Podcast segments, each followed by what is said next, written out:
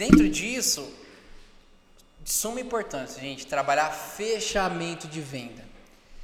Quantos e quantos vendedores já vi perder venda porque ele, ele continua mostrando, continua ali tentando vender mais ou explicar e ele, ele não sabe o momento de usar a fala certa e que fala realmente utiliza para fechar a venda.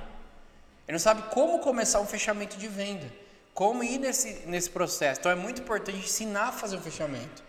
Então, que, como perceber que sinais que o cliente dá, que é a hora de momentos de você usar uma estratégia de você usar a comunicação de fechamento. E quais tipos de comunicação tem? Tem várias que você pode utilizar de comunicação e direcionamento para que faça o fechamento da venda.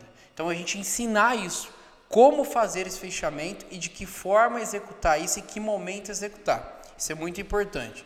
Dentro desse processo, para a gente concluir essa sequência, o cliente ele comprou, fez fechamento, você tem que saber como direcionar o fechamento levando até o caixa e depois saber receber esse cliente do caixa até a porta, levando e conduzindo ele até a porta, para que deixe uma sensação de ele voltar. Eu dou um exemplo simples: quando alguém vai na sua casa, é, é isso é cordial da parte da gente, não ficar na sala lá e dar tchau, o cara sai pela porta e vai embora.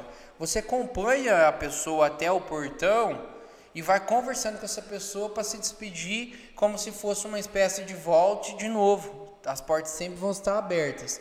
E essa mesma situação que a gente tem que fazer.